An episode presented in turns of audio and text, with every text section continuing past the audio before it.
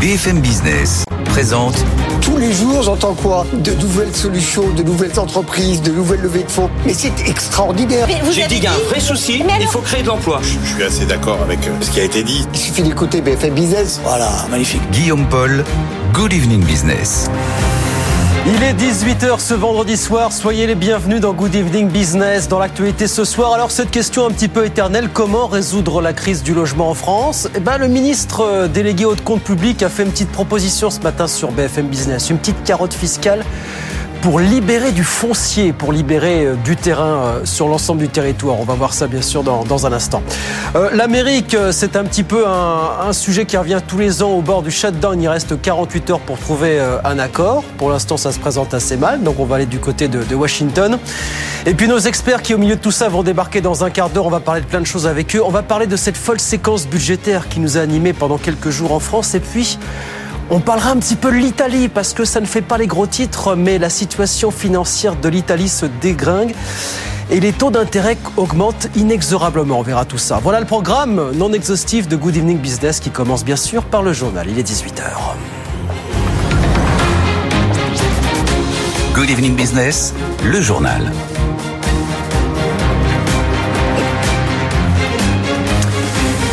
Donc ça vous a pas échappé, on a pas mal parlé logement cette semaine, notamment à l'occasion du petit bug, vous savez, de Bruno Le Maire sur la question des, passoires thermiques. Mais au-delà de ça, vous avez Thomas Cazeneuve, le ministre délégué des comptes publics, qui était ce matin sur BFM Business et qui a fait une proposition pour libérer du foncier, du terrain, parce que c'est ce qui manque en France pour construire plus. Il propose tout simplement une carotte fiscale pour ceux qui cèdent du foncier. Écoutez on a aussi des propositions de baisse d'impôts. Je vous en donnerai une notamment portée par Jean-Paul Mattei du Modem, qui souhaite exonérer de plus-value ceux qui vendent leur terrain, qui ont des terrains à construire, qui les gardent, alors qu'on cherche des terrains. Pour libérer du foncier. Ouais. Pour libérer du foncier. Et ça, vous avez donc supprimé la, la taxation? Moi, je suis très favorable à ce qu'on crée une exonération pour libérer le foncier. Ça, c'est une nouvelle idée sur l'immobilier. Oui, c'est, donc c'est une idée de. Parce qu'on en a eu pas mal cette C'est semaine. une idée de baisse d'impôts. C'est pour vous dire que on n'a pas que des propositions bah, y a de taxes. Et nous, on sera très ferme. On l'a ouais. dit avec Bruno Le Maire. On sera très ferme. On ne veut pas changer notre politique, ce qui ne veut pas dire qu'on regarde pas ouais. les enjeux,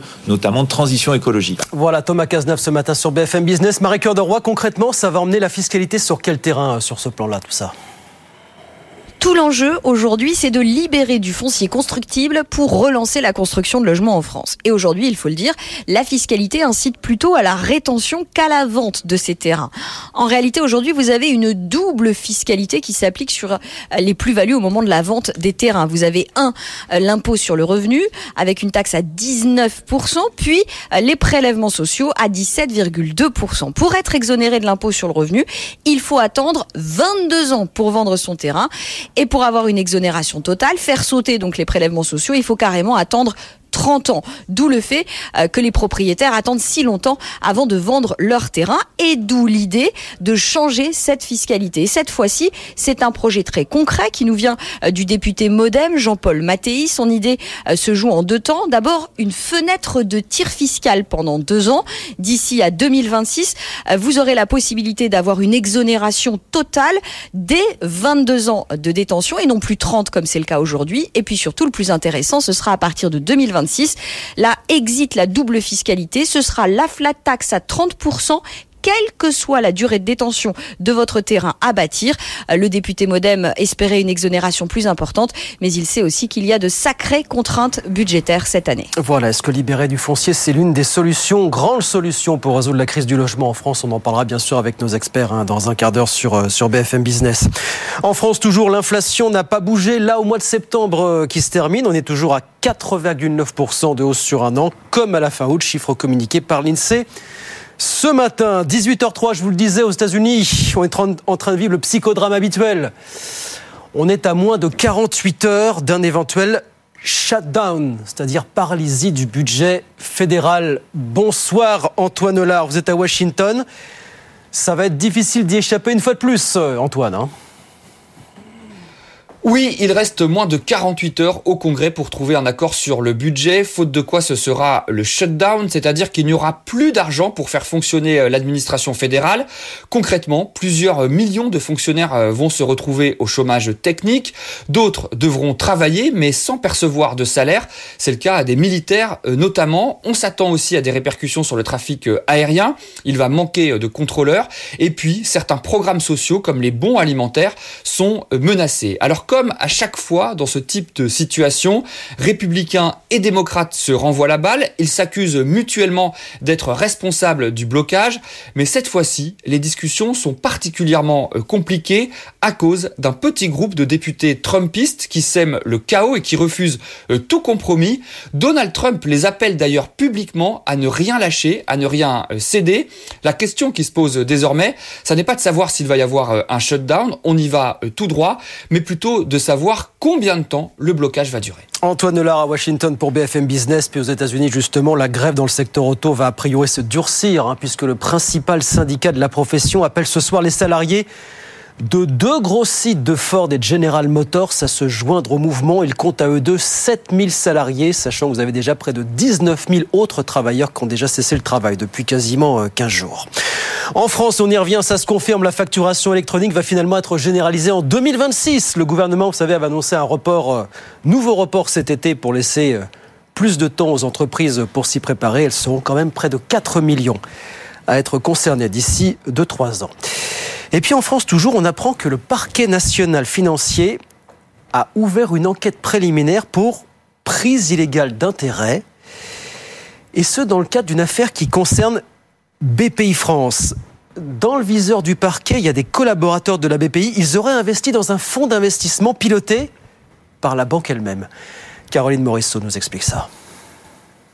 Tout est parti d'un rapport publié par la Cour des comptes en juin dernier. Il révélait que 200 employés de la banque publique, dont le directeur général Nicolas Dufour, qui avait investi dans un fonds baptisé BPI France Entreprise 1, fonds piloté par la banque publique elle-même pour permettre aux Français d'investir plus facilement leurs économies dans les entreprises françaises.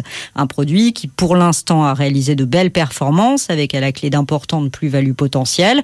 La Cour des comptes, qui assurait dans un premier temps qu'il n'y avait aucun délit, a fini par faire un signalement au parc national financier, d'où l'ouverture de cette enquête. Nicolas Dufourc, le patron de BPI France, s'est justifié à plusieurs reprises.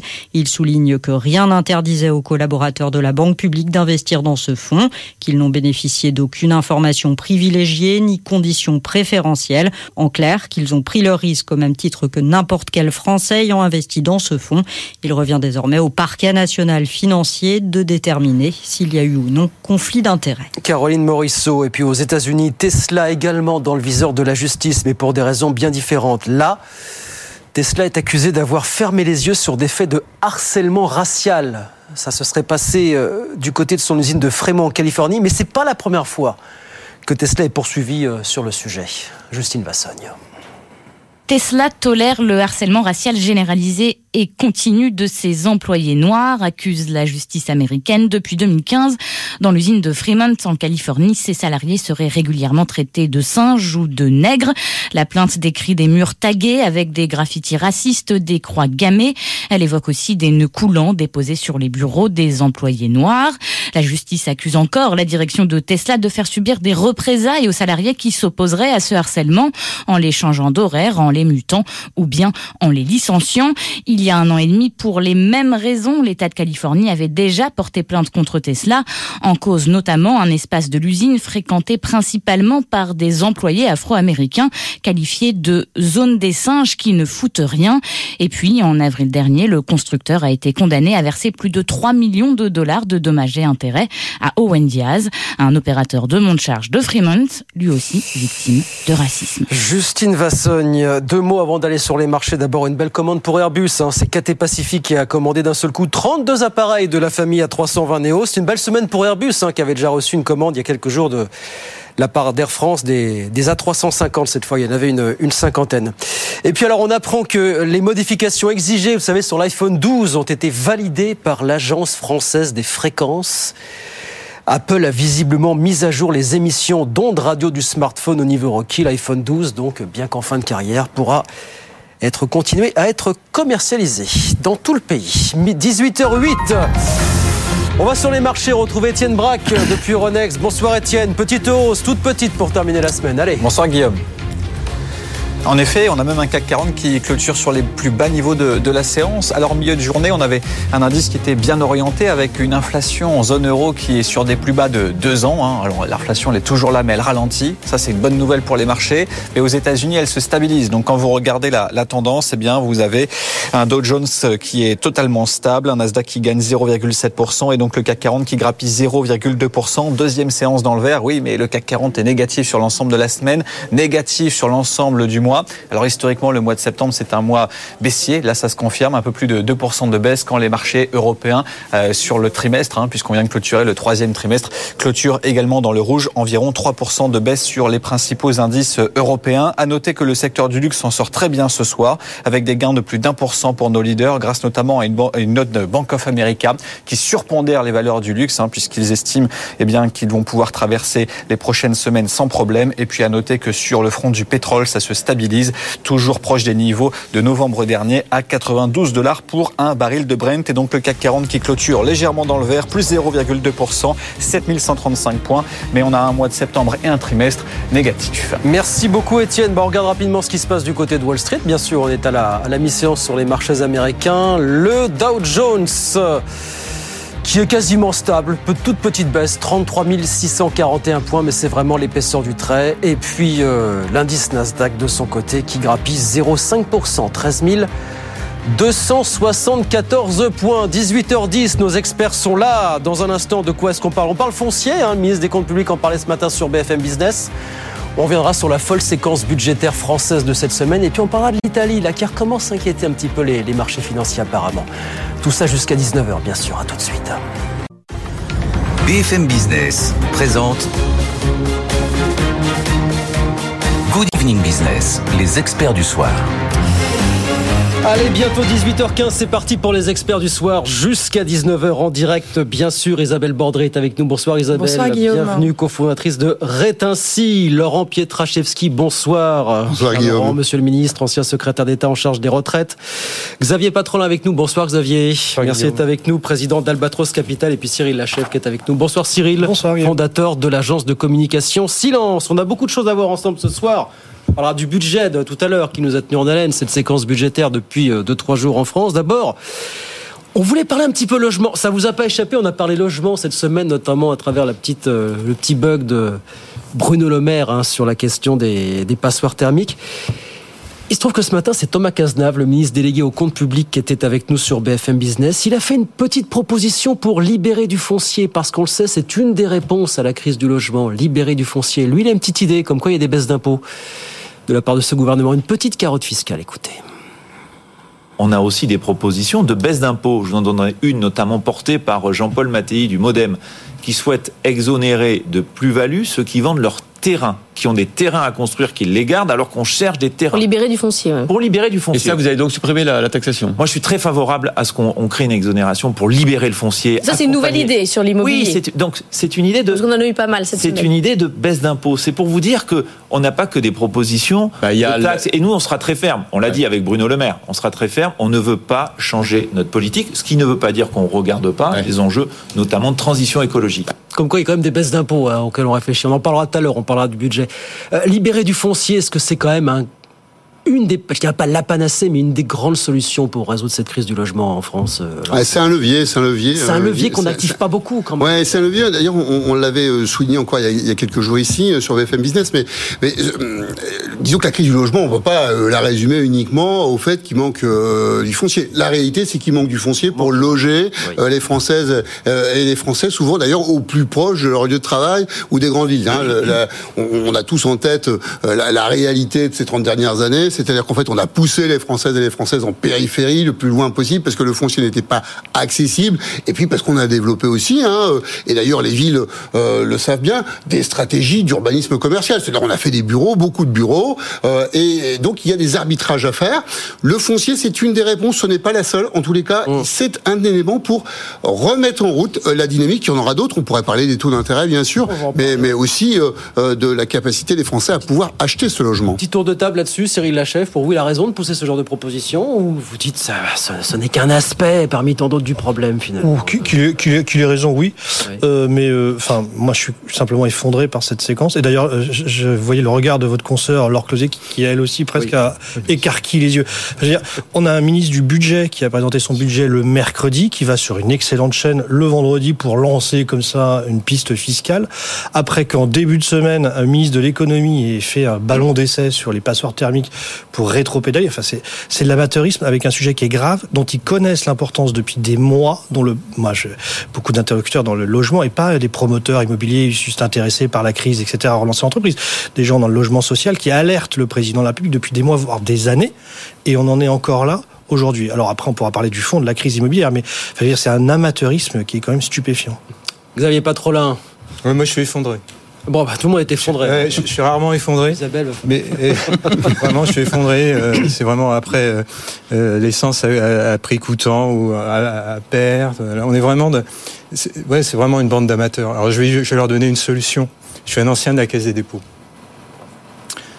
Donc, j'ai travaillé dans la structure qui s'occupait du livret A. Donc, j'ai regardé le livret A, l'évolution du livret A. Vous savez que le livret A, c'est un produit d'épargne populaire. Oui, qui collecte euh, de manière spectaculaire. logement social, oui. Donc, bah, l'objet du livret A, normalement, c'est la politique de la ville, le financement du logement social.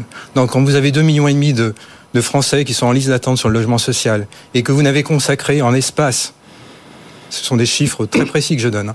Vous n'avez consacré en espace, donc depuis euh, les mandats de- d'Emmanuel Macron, vous n'avez con- consacré qu'une dizaine de milliards d'euros à la politique de la ville via le livret A, alors que la collecte sur le livret A a été de 100 milliards.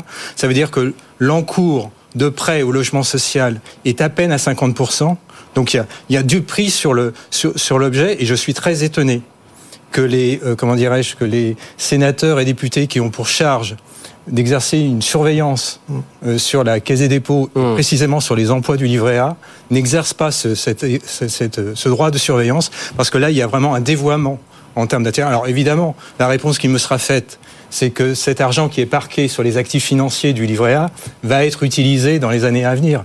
Et l'utilisation... Pour d'autres causes, on va pas Pour d'autres autre causes. sujet. Mais là, c'est un dévoiement. Ouais. Parce que si on construit des centrales nucléaires financées par le livret A et on ne finance pas des, des, des, des capacités additionnelles pour déboucher le logement social, parce que le problème du logement social, le problème du logement général, c'est que vous avez un énorme bouchon. Il y a, hein, normalement, c'est un lieu de transit, et ça n'est plus un lieu de transit, c'est un lieu de parquage. Donc, si vous ne, si vous ne détricotez pas ce, ce parquage par des moyens additionnels, vous ne résolvez absolument rien avec le foncier. Alors, et enfin, dernier élément, euh, le patrimoine des Français euh, immobiliers a été, c'est une bulle immobilière, et à peu près la moitié de cette bulle immobilière est due au foncier. Donc, l'État est en train de vous dire que les propriétaires fonciers qui vont réaliser des plus-values absolument spectaculaires vont être nets de franchise d'impôts, ce qui est vraiment euh, une superbe idée en termes de, en termes de redéploiement des finances publiques. Je précise que la proposition du député Mattei concerne les plus-values sur les cessions de, de résidences secondaires, hein, il me semble que c'est ça. Isabelle, oui. Oui, alors je, je suis d'accord avec vous sur le fait qu'effectivement on a l'impression que c'est un peu brouillon. La loi Pinel s'est arrêtée il y a six mois. On essaie, on essaie de retrouver maintenant des solutions, et tout ça n'a pas l'air d'être parfaitement travaillé. Puis alors effectivement, quand on parle du logement social, moi il y a quelque chose qui m'a beaucoup marqué quand je m'étais présentée à des dernières municipales, notamment à Paris. Les gens sont effectivement parqués, c'est-à-dire que ce qui ne bouge pas, les gens rentrent dans un logement social et ne sont plus jamais rechallengés ni sur leurs revenus, ni sur la manière dont effectivement ils s'organisent, c'est-à-dire est-ce qu'ils travaillent dans un lieu proche de leur logement social. Et ça, c'est absolument des sujets que personne ne traite. C'est-à-dire qu'aujourd'hui, on est à la recherche de fonciers et cette capacité de faire en sorte, alors moi je connais à Paris principalement, de faire en sorte que des gens qui travaillent dans un quartier puissent être logés décemment dans ce même quartier, il n'y a absolument rien qui est mis en place. Donc effectivement, je suis d'accord sur le principe qui est qu'on a l'impression qu'il y a des des, espèces de solutions qui sont mises sur le terrain, mais aucun travail de fond qui est apporté de manière un peu macroéconomique sur le problème du logement. Et peut-être qu'on pourrait. Pietraszewski. allez, je, je- je- je vais prendre les points là qui ont été euh, euh, donnés euh, euh, un petit peu en- à l'encontre du gouvernement, mais je, je voudrais euh, euh, peut-être ici juste, euh, oui, parce que je sais quand même que euh, c'est un art qui est difficile à exercer hein, pour Millette Frotté. Euh, non, mais je, n'y voyez aucune. non, mais je dis ça avec bienveillance. Je je- mais non, de non, non. mais J'ai regardé les chiffres parce que je Guillaume. a- trouvais que le point que vous soulignez était d'ailleurs très intéressant. C'était pas son Très rayon, hein, voilà, techniquement. Je- je- non, non, mais c'était plus sur la cacophonie gouvernementale. Ma, ma, ma remarque.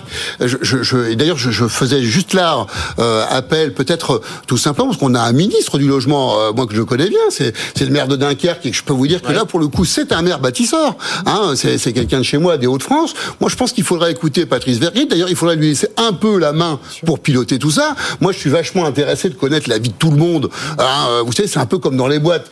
Quand, quand c'est le DAF ou le contrôleur de gestion qui commence à donner euh, Enfin, vous euh, la, vous la connaissez ligne structurelle.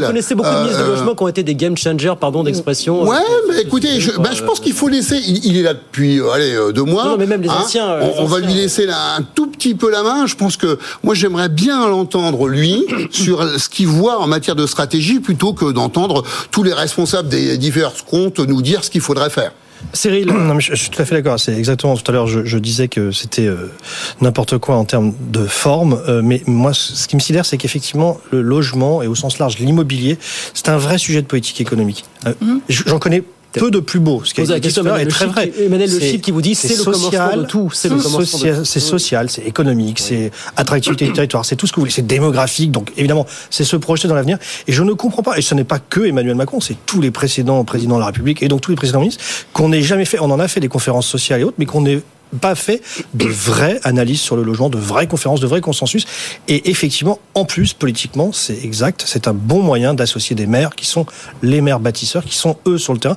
Et donc c'est un beau sujet, c'est un magnifique sujet. Et je, je, je suis vraiment effondré qu'il soit aussi maltraité. En. Mais c'est vrai que le dossier du foncier qui a été évoqué ce matin par le ministre, alors vous me dites effectivement c'est- anecdotique aujourd'hui, mais s'il y a un vrai problème de foncier en France, effectivement, il y avait à un moment donné l'idée de passer au-dessus des maires véritablement, donner plus de prérogatives au préfet, ça c'est pas fait? Non mais ça c'est pas fait? Oui, mais oui, mais c'est pas que. Enfin, il y a pas- aussi un problème de plus, localisation. hein, si vous libérez, Oui. libérer Oui. du foncier partout en France, ça n'a pas non plus grand Non, sens. non, il y a des endroits cher. où les gens ne veulent pas On a des endroits où on a vraiment besoin de foncier, d'autres où on en a rien à fiche. Donc, c'est- plus compliqué que ça. Xavier Oui, je pense que c'est très compliqué. Enfin, c'est très compliqué, mais en même temps, il y a des, il y a des ressources, il y a des ressources disponibles. Hmm. Et je pense que quand on a eu des phénomènes d'émeutes qu'on a connus euh, fin juin, début juillet, et qu'on a ce type de proposition deux mois après d'un nouveau secrétaire du budget, il y a une dissonance. Donc il y a un angle mort qui s'appelle le- l'angle, le, le facteur social, socio-économique. Hein, ne rentrons pas dans une analyse trop trop poussée. Et euh, l'immobilier est un puissant révélateur. Donc Hmm. tant qu'on ne va pas s'adresser au cœur de ce problème, parce que derrière l'immobilier, il y a euh, le, Bah, il y a le l'aménagement du territoire, non, transport. il y a l'éducation nationale. Il y a plein de choses qui, enchaînent derrière. Il y a plein de choses qui enchaînent derrière. bien sûr. Donc c'est quelque chose de, la fameuse mobilité, enfin tout y quanti. Donc si on ne traite pas ce, sujet-là euh, vraiment euh, avec avec dignité, euh, voilà. Et donc moi, à mon avis. Pourquoi on a ce type d'intervention? Parce que toutes les interventions des ministres qu'on va voir dans les prochaines semaines sont toutes des interventions sous contrainte.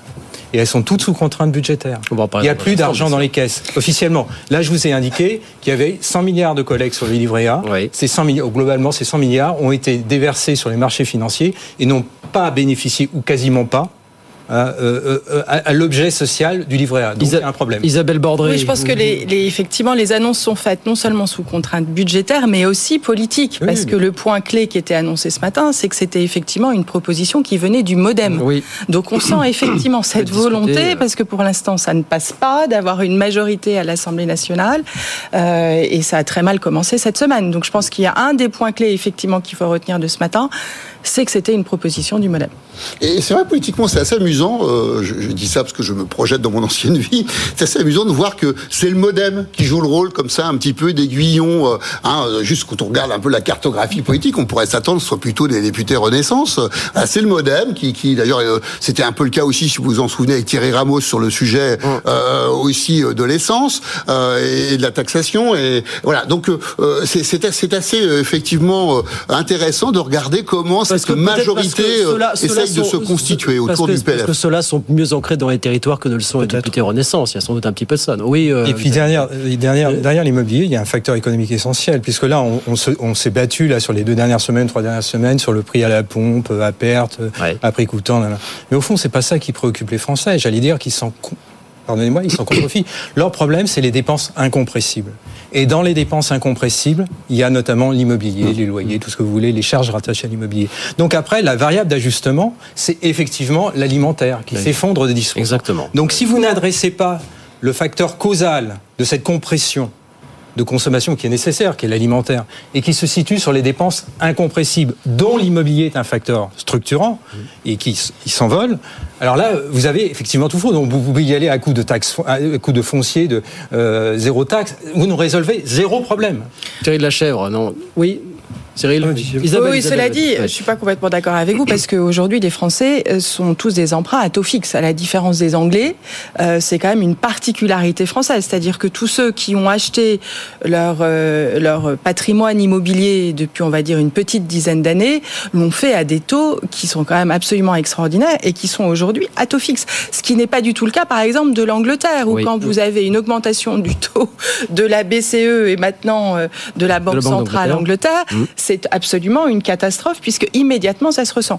Donc je pense que les Français, euh, de par le système financier spécifique à la France, sont extrêmement protégés. Alors oui, il y a moins d'achats et là il va y avoir quelque chose qui va se passer, c'est un ajustement des prix puisque ce sont les propriétaires, c'est-à-dire ceux qui vendaient, qui bénéficiaient en réalité, qui captaient la valeur qui n'était pas prise par la banque. Devier. Allez, allez parler aux jeunes étudiants aujourd'hui, aux jeunes étudiants qui sont la, la classe dirigeante de demain. Hein, ceux qui sont dans les universités, qui n'arrivent pas à se loger dans aucune métropole de France. Allez leur expliquer que les taux, sont, ils s'en contrefichent royalement, ils ne trouvent rien. Il n'y a, plus rien, il n'y a, il y a plus de capacité, d'accord Oui, oui, mais Donc, c'est pas le problème- même sujet que celui que vous Ah, évoquiez tout à l'heure. C'est quand même rattaché à la problématique immobilière, à la- à la- euh, au fait que la, location saisonnière est venue vampiriser des, des, des- des capacités. Ouais, mais je trouve, voilà, on, on avance Voilà, dans notre on est sur un autre Ouais. sujet. Ça- ça- ça se combine, hein. C'est- des facteurs qui voit bien qu'on a un sujet quand même de la location saisonnière et, et de Bien ces sûr. plateformes qui en fait euh, phagocytent une très une partie importante hein, de l'offre qui était avant destinée plutôt aux jeunes qui Aux eux saisonniers. trouvaient euh, effectivement des meublés parce que ils étaient dans une année universitaire ou deux ou trois et, et on voit bien que ces logements n'existent plus sur le marché. Hein. Les 2 millions, 2 millions de, et demi ou 2 millions de gens inscrits sur les listes d'attente de HLM, je pense qu'il faut remonter aux années 50. Et raréfaction, vous Et il faut revoir la manière, hein. il faut revoir la manière dont ces HLM sont euh, sont en fait proposés Oui. et Sont- surtout faire circuler les gens. C'est pas on aurait le normal. général de Gaulle, on aurait le général C'est de pas Gaulle. Ah bah normal c'est la, passe une de la vie France en de HLM. C'est la- aussi le mythe de la, la France Oui, de mais c'est pas la c'est pas normal que des gens passent Cyril, toute leur vie dans un HLM. Pour conclure. Alors moi je suis désolé, j'en reviens à mon interrogation de base, c'est que le, débat est très intéressant et je ne comprends pas que le débat ne soit pas plus sérieusement pris en compte par, euh, les Bon, je- Je Et de manière plus macroéconomique. Mais oui, oui, c'est euh, juste une, interrogation. Donc notre ministre du logement, je crois, a entendu ce, premier quart d'heure de Cet appel. Oui, mais C'est République, vous oui, je, sais bien, mais je pense que j'entends ça, Xavier. C'est juste pour avoir aussi. Je pense que arrêtons de tout renvoyer au président parce que sinon ah, ça fait l'effet inverse. On dit ah bah Ah oui, mais- est centralisé et dès qu'on veut que ça bouge, on dit ah le président n'a rien dit. Cyril, allez, pour finir. Non mais en, en- en- en l'occurrence, on cherche des sujets consensuels où on peut trouver des avec genre des experts différents de différents bords, des élus locaux, des présidents. C'est typiquement le genre de sujet dont on peut se servir qui mélange tout le monde. Vous avez raison. Allez, Et- et Dieu sait si 18h30, l'État est on en reparlera de logement parce que c'est un sujet finalement inépuisable. 18h30 sur BFM Business. BFM Business présente Good Evening Business, les experts du soir. Allez, 18h35, c'est reparti, les experts du soir jusqu'à 19h en direct avec Cyril Lachèvre, avec Xavier Patrolin, avec Isabelle Bordry, avec Laurent Pietraszewski. On va donc revenir un petit peu sur cette folle séquence budgétaire hein, qui nous a tenus en haleine pendant 2-3 jours euh, en France. Alors le budget du en même temps, le retour du en même temps, voilà, vous avez entendu tous les, tous les épithètes, toutes les expressions. Juste un chiffre, on a eu le chiffre de l'inflation aujourd'hui pour le mois de septembre, 4,9%, ça ne bouge pas par rapport au mois dernier. Et On voyait dans la présentation du budget euh, mercredi qu'on nous prévoyait une inflation en année pleine 2024, c'est 2,5%. Est-ce que ça vous étonne qu'on se risque encore à faire ce genre de pari quand même, euh, Cyril? 2,5%, ça serait deux fois moins que ce qu'on a là aujourd'hui. Ah, on peut pas reprocher Guillaume quand même. Non, mais Bruno je- laisse Cyril Pardon. Bruno Le Maire a quand même eu le compas dans l'œil qu'elle est deux, trois fois quand même sur le sujet. hein. Oui, mais je, enfin, je pense que ça fait partie du boulot. Alors là, pour le coup, ça fait partie du boulot du gouvernement euh, d'être ambitieux, d'être positif quand il dépose. Parce que c'est comme dans une boîte. Enfin, quand vous déposez des objectifs, vous n'allez pas commencer à dire à faire moins 5 partout, ça va mal se passer, ou alors c'est que vous êtes vraiment, euh, vous êtes vraiment dans la palade. Donc il faut aussi essayer de créer il y a une dynamique macroéconomique à créer, et c'est le boulot du gouvernement. Alors après, il faut pas être déconnecté de la réalité non plus totalement. Voilà, il faut Alors, trouver la voie. Cyril, est-ce que vous, vous très trouvez franchement, que- quand on échange avec des économistes, économistes de marché, euh, les prévisionnistes pour l'année prochaine, il y a quand même, on est vraiment dans le flou. Il y a quand même une très très grosse divergence. Euh, ils ont des convictions, hein, mais en, en gros entre ceux qui disent que ça va pas baisser vite et d'autres qui disent que ça peut baisser très vite. Euh, et franchement, pour dire qui a raison, c'est compliqué. Donc quelque part, le gouvernement a fait un choix, effectivement, euh, Donc il fallait se volontariste. Il fallait se lancer.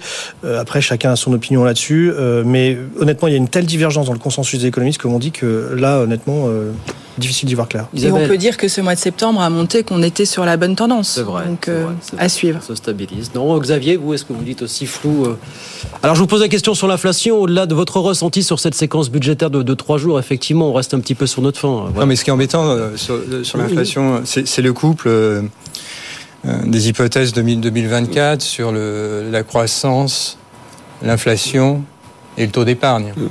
Euh, et même sur le solde budgétaire. Sur la croissance, on est sur, euh, au fond, si on, si on, si on prend le, cons- le consensus, c'est, on va dire, c'est, c'est, bon, c'est la moyenne. On prend le consensus 2024 des économistes. Le gouvernement est sur la fourchette haute euh, sur l'hypothèse de ouais. croissance, il il est sur la fourchette basse sur l'hypothèse d'inflation, il est sur la fourchette basse sur le taux d'épargne, il est sur la fourchette basse sur le taux sur le sol budgétaire. Euh, et quand on voit la dynamique actuellement du, du, du baril de pétrole, quand on voit, on sait que par exemple au niveau européen, plus de 70% des 400 composantes de l'IPCH sont en contribution positive, alors que la moyenne pré-Covid était à peine à 25%. Donc ce sont des hypothèses. Quand on voit le, le- le- changement de pied qui est en train d'effectuer la Fédérale Réserve, faut reprendre même les hypothèses de la BCE. On voit bien qu'il y a une espèce de, de, de, de, de- autant la montée de l'inflation a été assez violente, rapide, autant la descente va être probablement très, Très, très progressive lente, pour que ça chute. Il faudrait qu'il y ait une récession extrêmement puissante. Donc s'il y a une récession puissante, au fond il y a une contradiction dans les termes. Si j'ai une hypothèse de croissance, elle n'est pas folichonne, hein, mais si j'ai une hypothèse de croissance qui est sur la borne haute du consensus, sincère. ça, ça veut, ça veut dire que sur mon hypothèse, sur l'inflation, je vais probablement être déjugé. Si je suis déjugé sur l'inflation, mes soldes budgétaires vont voler en éclats. De toute façon, il y a- il va y avoir un juge de paix à la fin, à la fin, à la fin, de, fin de cette année. C'est qui? C'est les agences de notation.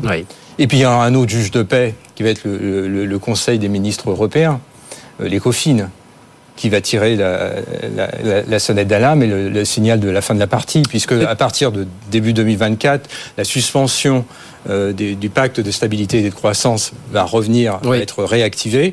Et donc, on, on a une bonne tête, on est un bon candidat. euh, après, je pourrais répondre aux questions. hein, on est un bon candidat pour être en situation de déficit excessif. Faites bien de rappeler qu'au-delà Parce que des tous les soldes, bu- je peux vous assurer, j'ai revérifié sur- avant de venir. Là aussi, je suis assez scolaire. J'ai revérifié sur les sur les sur les, les datas du FMI, qui sont, on peut pas dire que les datas du FMI sont mauvaises. Je peux vous assurer que les soldes budgétaires sont catastrophiques, y compris quand on fait des comparaisons y compris quand on fait des comparaisons par, par rapport à l'Italie, j'enchaîne par rapport au sujet On suivant. ira à l'Italie Parce que le hein. solde budgétaire, le solde, hein, le solde primaire, c'est-à-dire avant le paiement des intérêts de la France, c'est complètement effondré depuis Lehman Brothers. Avant Lehman Brothers, on était sur un solde primaire qui oscillait en- entre moins 1% et moins 0,5% de solde budgétaire, avant paiement d'intérêts.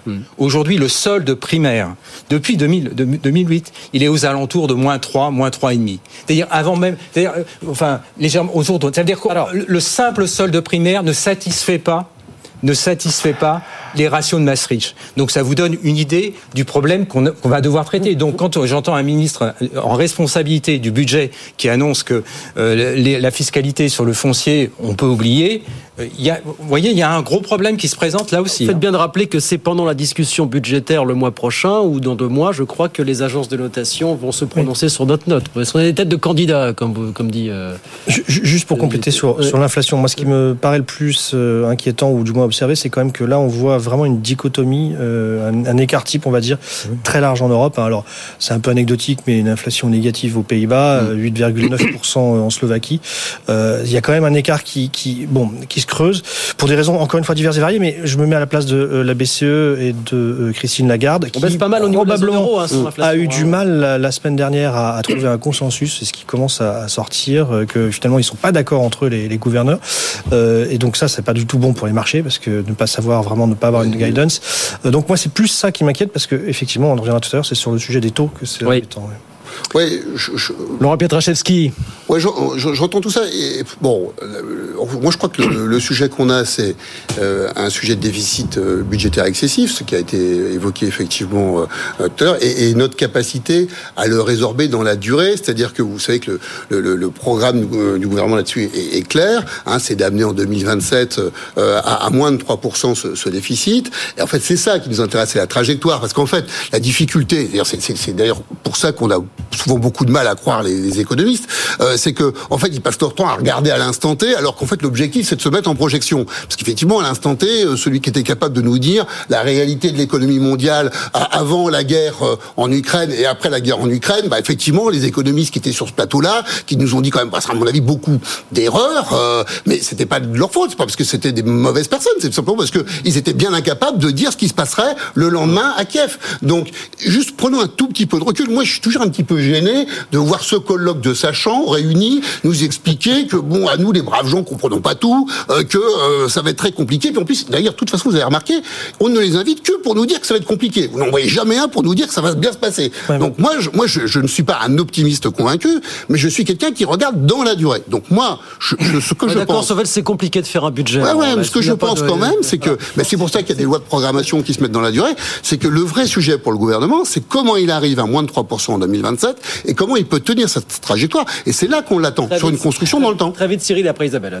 Ah, le- le- le- le- c'est effectivement compliqué de faire des prévisions, ça n'est pas le grand intérêt. Le plus important, c'est de savoir où est-ce qu'on réduit la dépense publique, une fois encore, et c'est là qu'on voit toujours le manque de courage d'année en année depuis euh, une quarantaine d'années, et ça n'a pas changé, ça n'a pas varié. Isabelle Bordry. Alors effectivement, un point clé, c'est que depuis euh, maintenant quelques années, on se trouve dans des situations où les modèles qu'on a appris à l'école ne fonctionnent plus. C'est-à-dire qu'on se Mm. retrouvait avec des prix négatifs, Mm. ce qu'on n'imaginait pas il y, a, il y a 25 ans euh, pour financer les banques et financer entre autres euh, l'immobilier.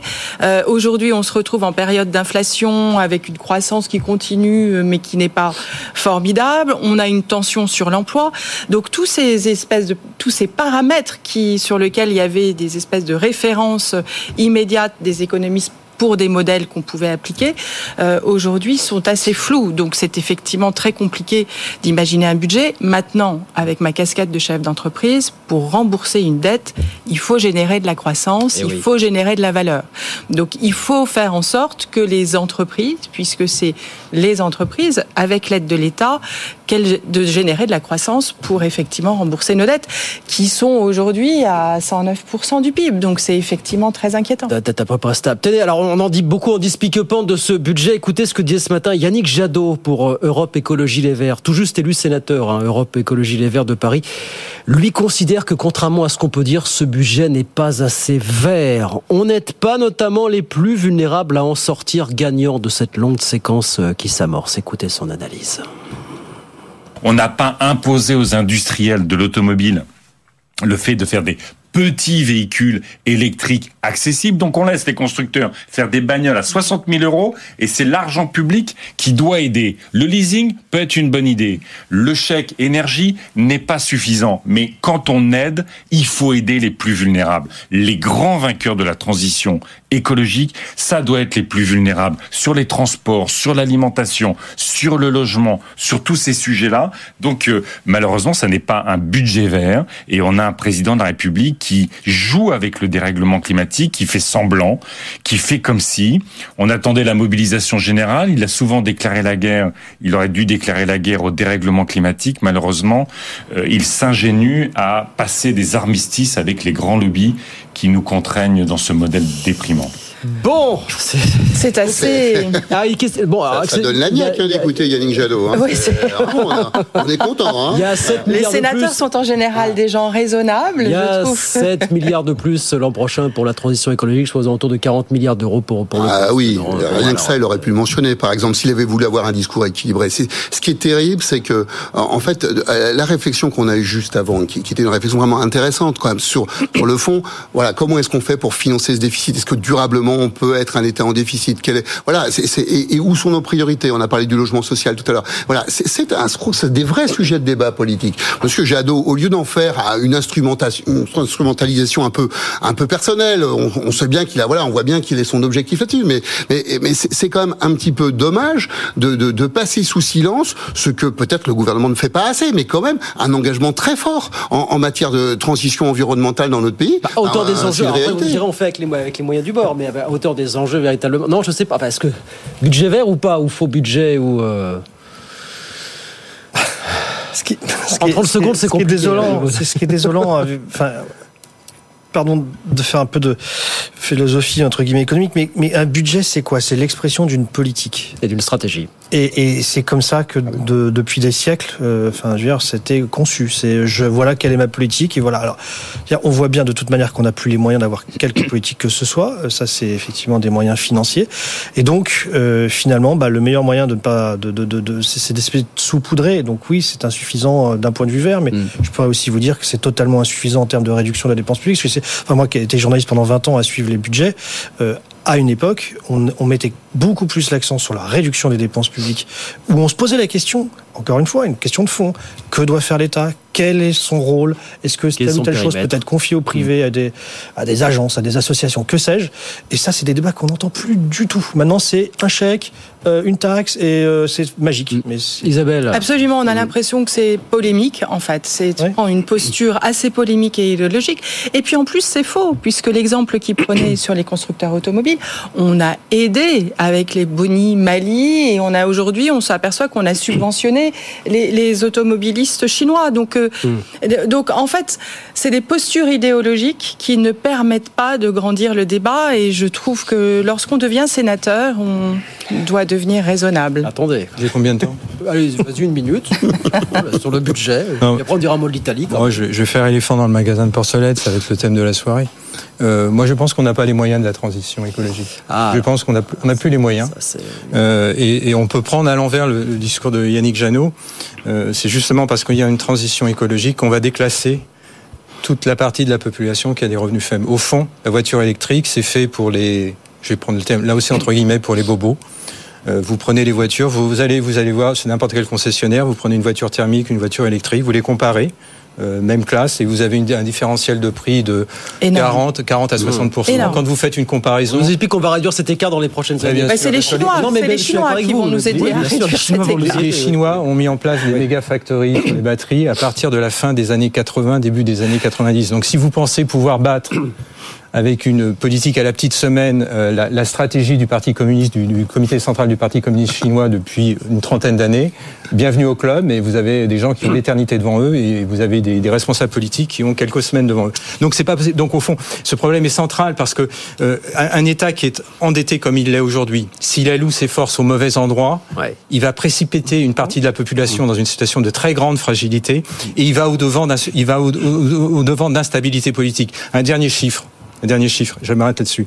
La France émet par tête d'habitant 4 tonnes de CO2 par, par habitant. Je prends, je vais euh, outre-Rhin, je vois nos, nos- nos amis allemands, enfin nos amis, nos partenaires allemands, ils émettent 7, 7 tonnes, 7 tonnes 8. Je ne comprends toujours pas pourquoi la Commission européenne s'évertue à empêcher et à interdire euh, le, le nucléaire français, à, à ce qu'il bénéficie au fond. euh, le nucléaire français, euh, c'est une énergie de transition pour, les, pour, pour, pour la Commission européenne et pour les Allemands. Une- une- vous entendez bien, le nucléaire, une centrale nucléaire, c'est une exploitation sur plus d'un siècle. Pour, les, pour la Commission européenne, c'est une énergie de transition. Donc on marche sur la tête. Donc moi, je serais euh, Emmanuel Macron. euh, euh, je ne respecterai aucun de mes engagements de ce point de vue-là. Je consacrerai mon énergie à la cohésion de ce pays, la cohésion sociale, la cohésion économique, parce que du point de vue performatif, on a, on a rien. On est l'un des pays en Europe qui a le meilleur rendement pour l'instant d'émission, ça ne nous, nous dédouane pas de ce qui va suivre. Mais quand je vois, par exemple, des, des biens immobiliers qui, qui, qui, qui sont, qui ne peuvent plus être à la vente parce qu'ils ne satisfont pas la classification euh, thermique et, euh, et que les gens, le solde qu'ils ont comme solution, c'est de, de, vivre, à- de vivre, euh, si j'ose dire, dans, dans la rue. Pour moi, il y a un problème de fond dans les objectifs de moyen terme. Donc les objectifs de moyen terme, ça doit être la cohésion économique et sociale de ce pays et pas des, obje- des objectifs ambitieux qui sont donc qui n'auront aucun impact. C'est-à-dire qu'on va allouer des dizaines de milliards et ça ne va changer, ça ne va changer strictement rien à la dynamique thermique et au changement climatique. hein. Allez, voilà pour la France. Et alors, dans la série, euh, quand je me compare, je me rassure. Alors, on va voir justement. Euh, vous voulez dire un mot de ce qui se passe du côté de, de l'Italie Camille Bourg nous a rejoint. Bonsoir Camille. Bonsoir Guillaume. On s'intéresse à l'Italie parce que mine de rien, on voit que les taux auxquels l'Italie emprunte un 10 ans sont désormais remontés quasiment à 5%. On n'a pas vu ça depuis 2013, Camille. hein. Effectivement, l'Italie fait face à un ralentissement économique sur fond de tensions avec les instances européennes et de pression des marchés après que le pays a revu à la baisse ses prévisions de croissance et à la hausse celle de son déficit budgétaire. Cette semaine, l'écart de rendement, le spread entre les emprunts d'État allemands et italiens à 10 ans se situe autour des 190 points. En cette fin de semaine, c'est son plus haut niveau depuis le mois de mai. Une réaction des marchés face à la dégradation de l'activité économique de l'Italie, qui avait pourtant des chiffres de croissance supérieurs à ceux de la France et de l'Allemagne au premier trimestre. Mercredi soir, le gouvernement de Giorgia Meloni a donc révisé à la baisse ses prévisions de croissance du PIB pour 2023 pour s'établir à 0,8%. Alors qu'il s'escomptait à 1% en avril dernier. Pour 2024, elle sera de 1,2% contre les 1,5% attendus. La prévision du déficit est quant à elle relevée à 5,3% du PIB en 2023 contre 4,5% attendu précédemment, en baisse par rapport aux 8% enregistrés en 2022, mais avec une révision cependant importante, 0,8 points pour 2023. Objectif de l'exécutif en place depuis octobre dernier, dégager 14 milliards d'euros, quitte à ne pas diminuer de beaucoup le déficit de l'année prochaine. Merci beaucoup Camille. Alors je disais 5%, on n'a pas eu ça depuis 2013, de, ce qui nous rappelle rien de bon. Voilà, on a trois minutes, mais est-ce que la comparaison s'arrête là ou est-ce que l'Italie redevient l'homme malade de, de l'Europe finalement ou L'homme malade est ailleurs il n'y a pas qu'en Italie que les taux euh, à 10 ans euh, ont progressé. Bon, pardon. Alors, je- donc, donc, puisque c'était euh, 5%, non, 5%, voilà, c'est- c'est euh, vrai en Allemagne aussi, parce que voilà, C'est pas alors, 5% évidemment, en les taux sont pas les mêmes. Allemagne de 97, hein, euh, en 10 ans, euh, à 10 ans. En France, on est euh, aux autours de 3,50, 3,57. Bon, voilà. je- je- en réalité, on, on a des taux. Évidemment, la situation économique de l'Italie n'est pas la même que celle de la France, mais ces taux à 10 ans sont importants et à des niveaux très élevés pour les trois pays en question. Cyril Alors, il y a évidemment des problèmes euh, italiens euh, budgétaires. Euh, il faut effectivement euh, se reprojeter. Alors en 2010, les- l'écart, le spread, le fameux spread avec l'Allemagne, était de 550 points de base. hein. Donc euh, là, on est euh, un, une 200, grosse pas. moitié moins. Donc euh, il y a encore un peu de marge, mais c'est vrai que ça se tend. Euh, Peut-être que les marchés vont essayer de, de, de, tester un peu la BCE. Non, la réalité globale, au-delà de l'Italie, c'est que finalement les taux euh, à long terme qui, qui sont restés anormalement bas euh, par rapport au choc euh, qu'on s'est pris en taux court terme, parce qu'il y avait une revenir, inversion de cours, ouais. reviennent à un niveau naturel. Et c'est là qu'effectivement le cycle économique revient, un ralentissement de l'immobilier, enfin là le côté vente ancien, difficulté de crédit, tout ça, tout ça. Donc ça c'est assez normal. Donc non, je pense que l'Italie, quand on regarde les chiffres qui ont été présentés par Camille, ils sont pas dramatiques par rapport à, à la France. La seule chose c'est qu'effectivement l'Italie se traîne une dette euh, beaucoup plus importante par rapport à son PIB. Donc effectivement, Mais est en excellent primaire, en premier. Oui, voilà. Donc euh, moi je pense que c'est plus une normalité. Regardez, les taux français euh, ont beaucoup beaucoup monté cette semaine aussi quand même. Donc c'est une- un rattrapage par rapport à une situation. On est, on est vraiment sur le bout, 45 secondes, Xavier, là-dessus, sur l'Italie, puis euh, Isabelle ensuite pour euh, finir. Non, mais ça reste, ça Mm. reste une économie extrêmement précaire. euh, et à mon avis, euh, derrière l'Italie, euh, la France est pas, pas loin. Et ça pose une interrogation sur la, sur la pérennité de l'Union européenne à moyen terme. Parce que le problème, c'est pas. Les bas qu'on pensait avoir tranché. Non, non, on n'a pas de Mario tranché, parce que Draghi. On hein. va faire une comparaison avec l'Allemagne, ça va être terrible. Et le garant de tout ça, c'est l'Allemagne. Et moi, je, je mesure les, les dissensions qui sont euh, maintenant euh, explicites sur la place publique entre la France et l'Allemagne. Je les mesure à l'aune de la problématique économique et l'Italie en, en fait partie. Donc, euh, quand vous avez une charge, quand vous avez un déficit qui caracole à 5% et que les taux réels sont au-dessus de votre croissance potentielle, hein, c'est ça le problème. C'est la, la- on va pas rentrer dans la mécanique, mais dès que la- les taux réels taux nominal moins inflation est au-dessus de, la, de la croissance réelle de l'économie, vous êtes. Il ne faut pas que ça dure longtemps. Or, l'économie italienne est dans cette situation depuis sa rentrée dans l'euro. Donc c'est tout le débat de l'entrée. Donc, Et puis, euh, y Isabelle, on a autre 30 point. secondes, mais Il y a un autre point, c'est la, Ouais. démocratie, la démocratie de l'Italie. Ouais, C'est-à-dire qu'il y a non seulement une croissance qui effectivement est moins active, mais un pays qui vieillit. Et alors effectivement, le paradoxe, c'est le pays par lequel rentrent les migrants. Mhm. Donc c'est une question politique très large qu'il faut se poser. Mais aujourd'hui, il y a 25% de la population qui a au-delà de 65 ans. Oui. Ce qui pose effectivement... Donc l'Europe est nécessaire, à mon sens. Peut-être, Justement pour répondre demain, ouais. à ces problématiques. Et voilà, ainsi va la France, ainsi va l'Italie, ainsi va l'Europe. Et ben voilà, c'est terminé pour ce soir. Merci à tous les quatre d'être venus sur le plateau. Laurent Piotraszewski, ancien secrétaire d'État en charge des retraites. Isabelle Bordry, cofondatrice de Rétinci. Xavier Patrolin, président d'Albatros Capital. Et Cyril Lachèvre, fondateur de l'agence de communication Silence. Merci beaucoup à tous les quatre d'être venus ce soir sur le plateau de BFM Business. 18h56. Dans un instant, je vous redonne les grands titres de l'actualité. Et puis les pionniers chez Fred Mazella, bien sûr, pour vous accompagner jusqu'à 20h. Très bonne soirée à toutes et à tous sur BFM Business. Good Evening Business. Actu, experts, débat et interview des grands acteurs de l'économie.